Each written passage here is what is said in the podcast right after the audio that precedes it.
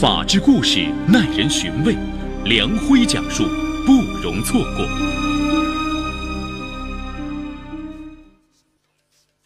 二零一二年十一月二十七号晚上，失业近三个月的陈远新心情特别郁闷，借给妹妹陈玉的二十万元一直要不回来，妻子王婷和他吵得不可开交。他再次拿起手机拨通了妹妹的电话。我没钱。接到哥哥追债的电话，陈玉一口回绝。明天上午我过来拿钱，你准备好。陈远新在电话里下完最后通牒，把电话给摁了。陈远新一九七九年出生于福建福清市，比妹妹陈玉年长五岁。从小兄妹感情很好。陈远新的母亲韩国红是个要强的女人。早年下岗，靠开杂货店养活一双儿女。一九九八年，程远新即将高中毕业，看到周围许多人都把小孩送出国，混得不错。韩国红一狠心，拿出多年积蓄，又将家里的房子抵押，筹集了四十万元，通过留学中介将儿子送去意大利的米兰理工学院留学。由于学业很重，程远新留学期间虽然偶尔也打打工，但收入只够维持生活开支，学费还需要母亲出。两年后，眼看银行贷款即将到期，韩国红只有把房子出售了，将银行贷款还清，再给儿子寄去学费，已所剩无几。母女俩在离家不远的地方租了一套不到五十平米的房子住了下来。不久，陈玉高中毕业，成绩一般，高考只上了高知县。韩国红拿不出钱供女儿，陈玉干脆对妈妈说：“我不读大学了，读了也找不到好的工作，白浪费时间。”于是他到一家服装厂打起了工。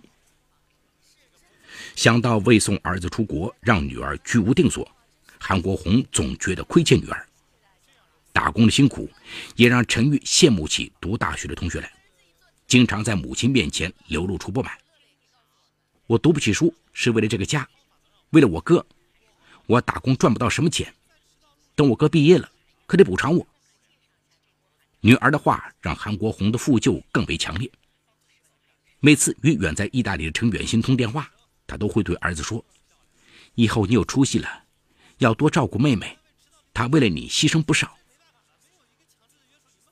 二零零二年完成本科学业的程远新留在意大利打工。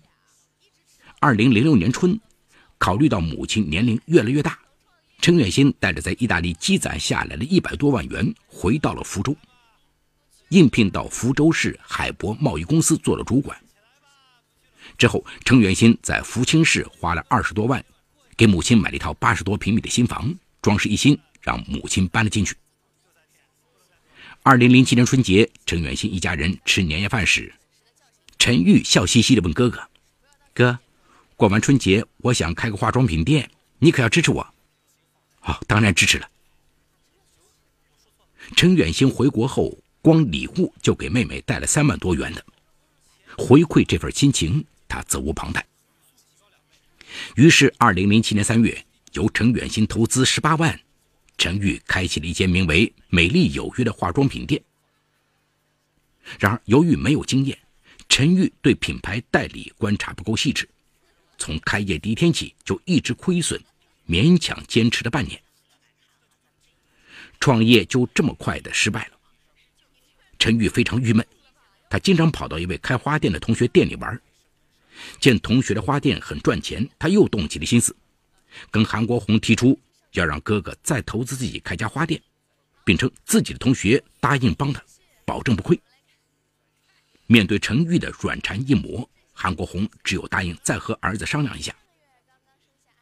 于是，二零零八年三月初的一天晚上，一家人聚在一起吃饭时，韩国红当着陈玉的面对陈远新说：“远新啊，小玉啊，她想开个花店，你觉得怎么样？”“哦，做生意风险大，不是谁都适合。”陈玉经商失败，陈远新没有过多责怪，但他觉得妹妹确实不是做生意的料，建议他找份工作，踏踏实实的上班。我不想天天看人脸色过日子，你不帮我是吧？我自己想办法。前一次开店亏了哥哥那么多资金，陈玉也曾对哥哥表示过歉意，但这次一听被哥哥拒绝，顿时就拉下了脸。事后，陈玉在母亲面前多次表达对哥哥的不满。哥哥欠这个家的，欠我的，他有义务帮我。身为父母，哪个子女过不好都牵肠挂肚，这让韩国红的心里很不好受。他说：“我再跟你哥哥说说。”几天后，韩国红趁陈玉不在家，特意和儿子诚恳地谈了一次。远心啊，你还是帮帮你妹妹。她过不好，你将来也不省心呐。就算妈求你了，妈，我答应你，这事交给我。当时陈远兴与相恋多年的女友王婷都年龄不小了，两人早就计划买房结婚。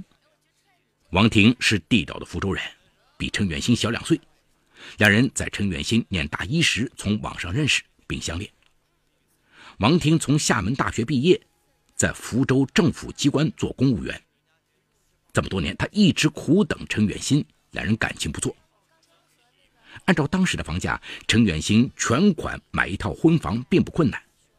考虑到帮衬妹妹，他提出暂不买房，就在王婷分的一套六十平米的老房子结婚。王婷非常体谅，同意了。这次他亲自进行了考察。把花店的进货渠道、销售方式以及经营之道摸清以后，又考察了福州市区的多个花店。随后，他自己工作之余，每天扑在程玉同学的店里进行观摩学习，又安排妹妹去学插花技术。二零零八年十月初，陈远兴有多方考察，谨慎选址，终于为妹妹在鼓楼区平山路选定了一个店面，连房租带进货，投资二十万元。开启了一家高品格花店。店铺开起来之后，陈远新依旧不放心，怕妹妹经营不善又亏钱。工作之余，陈远新又天天守候在店里帮妹妹打理。在陈远新的苦心经营下，小店开业第一个月就赚了四千多元，半年后就盈利上万了。对男友的付出，王婷十分不解。这个店是你投资的，但听你妈妈和你妹妹的意思。和你一点关系也没有，你白天黑夜的搭在里面，连我都没时间陪，是想评为世界上最好的哥哥吗？女友的挖苦，陈远新只有苦笑，说：“啊，亲爱的，他们是我的亲人啊。”二零零八年年底，陈远新与王婷结婚了，有了自己的小家，陈远新的钱都交给了妻子管理，陈玉用起来没那么方便了。不久，陈远新和妻子全款买了一套一百三十平米的高层。王婷对钱也管得更紧了，这让陈玉对嫂子十分不满。陈远新结婚后，母亲和陈玉住在一起，陈玉经常对母亲抱怨：“我哥是个好人，王婷，哼，福州女人心眼太多。”韩国红一直偏心女儿，但儿子的所作所为已无可挑剔。于是他公道的劝女儿说：“做人啊，不能太贪心。你开店的钱是你哥出的，他还免费为你打工，到哪里去找这种好事儿？你嫂子没要你分红就不错了。”韩国红本来是为儿子说话，哪知这些话却提醒了陈玉。据案发后陈玉开花店的同学讲，陈玉认为哥哥的两次投资都是偿还对他的亏欠。我们家为了我哥，连房子都卖了，这房子是不是有我的份儿？我为了他，大学都没上，是不是也要补偿？想来想去，陈玉决定要和哥哥说明，花店的所有资产和盈利都必须全部归他。这里有情与法的冲突。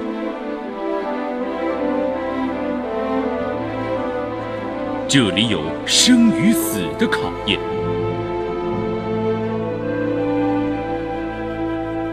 这里有爱与恨的交织，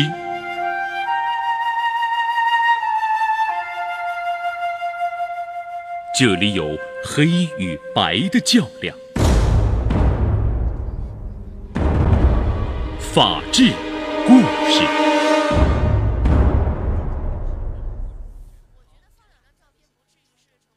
二零零九年十月陈玉与男友钟小明结婚花店由小两口打理。结婚后陈玉拿出几年收入按揭了一套一百二十平米的房子还买了一辆丰田凯美瑞轿车。二零一零年三月，陈玉想扩大经营，在花店隔壁开家婚庆公司，因为婚庆公司需要高档摄像机、相机等设备，加上租店面，至少需要二十万元。虽然陈玉当时的花店生意不错，但他买房买车都是贷款，小夫妻根本拿不出钱来。钟小明老家在福建宁德农村，父母都是农民，更指望不上。很自然的，陈玉想到了哥哥陈远新，于是二零一零年三月底的一天，他特意给哥哥打电话咨询扩大经营的事，让他再帮帮自己。啊，这事儿得问问你嫂子，即便有钱。他也拿去投资了。陈远新说的是实话，自己带回了一百多万，早花光了。这几年他虽然收入不错，但开销也大，积攒的钱被王婷拿去买了股票基金。陈玉根本不信。据案发后，韩国红对警方讲述，女儿一再对他抱怨：“这都是嫂子使坏，我哥是个窝囊废，他怕老婆。”韩国红和儿子关系很不错。但和儿媳处得很差，现在女儿骂王婷，他也帮着说话。不怕，还有我呢。你哥说到底还是听我的。母亲的态度让陈玉越发有恃无恐。之后，韩国红几次找儿子，要求他帮妹妹。起初，王婷就是不干，但他越是这样，韩国红就越是强硬。最终，陈远新对母亲屈服，答应再次给妹妹出资二十万。王婷气得火冒三丈，当着婆婆和小姑的面，态度强硬地说：“要我们出钱也行，但必须打欠条。”最后，陈玉没办法，只有按嫂子的要求打了一张二十万元的借条，这才拿到了钱。有了这笔钱，陈玉的婚庆店如期开了，生意也不错。二零一一年底，他又买了一套房子，却不提还钱的事。王婷几次追着要钱。陈玉总是振振有词，反正你的钱是存银行，就先让我周转，以后加利息就是。王婷很不高兴，经常为此事和丈夫争吵。二零一二年元宵节，一家人一起过节，王婷再次提起了这笔钱。我哪有钱啊？陈玉拉着脸回答：“你买房有钱，没钱还我们。”看到小姑子不高兴，王婷更生气了。那是我跟我哥之间的事，当初陈玉话还没说完，就被王婷打断了。少提过去的事，欠你的你哥都还清了。我是你嫂子，这笔钱有我的份儿。哼，嫂子算什么？不对婆家人好，就不配当嫂子。两个人互不相让，一家人不欢而散。程远兴当着母亲的面不敢给妻子说话。回到家里，两个人又是一番争吵。之后，为了这笔钱，两人隔三差五的吵架，感情越吵越糟。就在夫妻感情出现危机时，二零一二年六月起，程远新身体不舒服，经过几个月的治疗，身体一直不好转，没法上班了。二零一二年八月初，程远新不得不辞职在家休养。夫妻感情原本就出了问题，现在程远新身体又不好，王婷越发不爽。我为什么要跟你过？你现在一分钱不赚，你没有钱都不还你，他有没有把你当亲人？我受够了。夫妻俩因为陈远新和妹妹纠葛，感情早已今非昔比。期间他一直在挽回。久病心理更为脆弱，妻子又提出离婚，这让陈远新更为恐慌。为急于挽救婚姻，陈远新想到了借给妹妹的那笔钱。他认为，只要把这笔钱要回来，就能让濒危的婚姻峰回路转。于是啊，二零一二年十月初的一天，陈月新跑去花店跟妹妹讨要，还一再表示：“你嫂子整天在我面前唠叨，闹着要和我离婚。你叫嫂子找我。”陈宇一听，王婷就来气，拒绝还钱给哥哥。此后，陈远新几次索要不成，跟母亲倾诉自己的处境，想让她出面劝妹妹还钱。哪知韩国红一听儿子要钱是为了挽救婚姻，更急了：“儿子呀，你真傻呀！那个女人不打算和你过了，你怎么还跟妹妹要钱还给她？”母亲这个态度让陈玉更没有还钱的打算了。陈远兴苦不堪言，他和妻子感情基础不错，他是真心想挽回这段感情，可母亲和妹妹根本不体谅他。他一遍遍对母亲和妹妹说：“就算你们看不上王婷，能不能看在我多年真心的份上还钱给我，让我自己去解决问题？”可陈玉就是不肯。你傻呀？我们不能做傻事。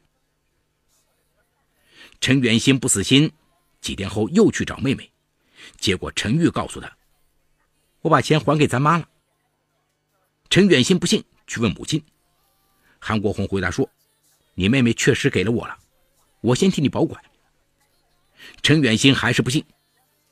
二零一二年十一月二十七号晚上，王婷又与陈远新发生争吵，陈远新越发焦虑，也更把那个二十万当做了救命稻草，于是当着王婷的面，他给妹妹陈玉打电话。第二天上午十点多，陈远新打车来到陈玉的花店门口，一进门就冲着陈玉要钱。当着员工的面，陈玉十分恼怒：“要钱没有？要命一条！你再逼我，我也不可能还给你。”说完就要赶哥哥出去。陈远新一下被激怒了，随手从旁边的桌子上拿起一把剪裁刀，架在陈玉的脖子上。“哥，你想干嘛？你别乱来！钱钱我已经给咱妈了，不信你问他。”陈玉还一个劲儿嚷嚷。陈远新不理解自己对妹妹那么好，为什么自己遇到难处，妹妹却百般刁难。一时间，他的血液直往脑门上涌，用剪裁刀对着妹妹的脖子使劲一划，陈玉的脖颈血流如注。陈远新吓傻了，店员拨打了幺二零。当急救车赶来时，陈玉已因颈部大动脉被割断，流血过多死亡。陈远新自知闯下大祸。向鼓楼区公安分局投案自首。二零一二年十二月五号，陈远新涉嫌故意伤害致死罪被鼓楼区检察院批准逮捕。案发后，王婷四处为陈远新奔走，而陈玉的丈夫要求严惩凶手。一边是女儿，一边是儿子，韩国红痛苦不堪。此案历经数次审理，二零一四年九月。福州市中级人民法院判处陈远新有期徒刑十年，陈远新提起上诉。二零一五年一月，福建省高级人民法院维持原判。该案给人留下了深刻的记事。留学对普通百姓家庭来说，往往是举全家之力，一家人的厚望和回报也从此寄于此。有的为此负累一生，还人情债，从而影响了自己的小家。殊不知，留学并不意味着大富大贵，而且每个人的生活都有起有落，都有自己的空间。要求家人一生负累恩重如山的过往，这尚且不公平；对丈夫或妻子也做此要求，就更有失公道。生活的苦涩和艰辛，往往担不起还债，势必压垮亲情。好，故事说到这儿就告一段落。故事中，犯罪嫌疑人为市民。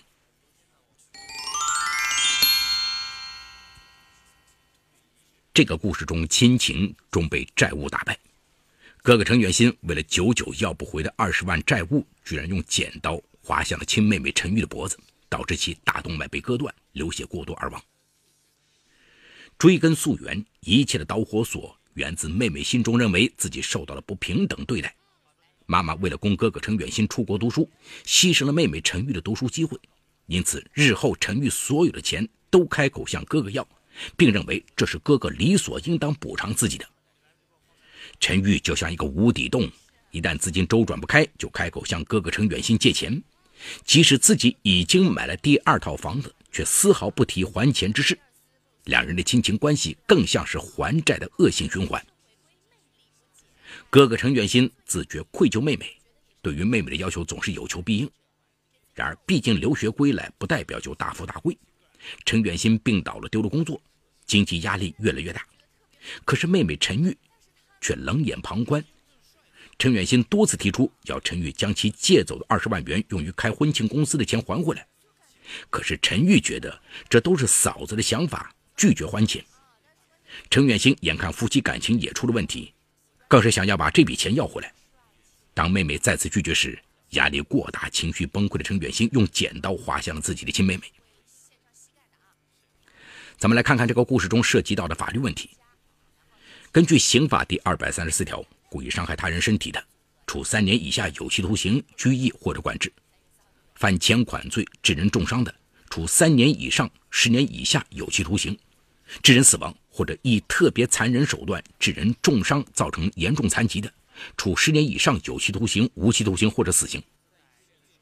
故意伤害致人死亡是典型的结果加重犯，客观上要求伤害行为与死亡结果之间具有直接性因果关系，主观上要求行为人对死亡具有预见可能性。本案中，陈远新用剪刀划向程玉脖子，最终导致程玉大动脉被割断，流血过多而亡，很显然是触犯了刑法。最终，法院判处陈远新十年有期徒刑。本来留学是为了更好的发展，然而母亲为了让哥哥留学，牺牲了妹妹的这种做法，想必陈玉心里是委屈的。而陈玉非但没有自我调节好情绪，反而将自己的哥哥程远新当成提款机，认为哥哥补偿自己是应该的，亲情变成了还债。即使陈玉后来生活富裕，却不愿意帮助哥哥一把，导致程远新情绪崩溃，最终酿成惨案，令人唏嘘。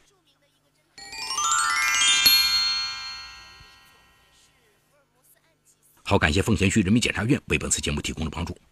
本次节目编辑主持梁辉，后期制作王文琪，监制赵杰、张建红。感谢您的收听，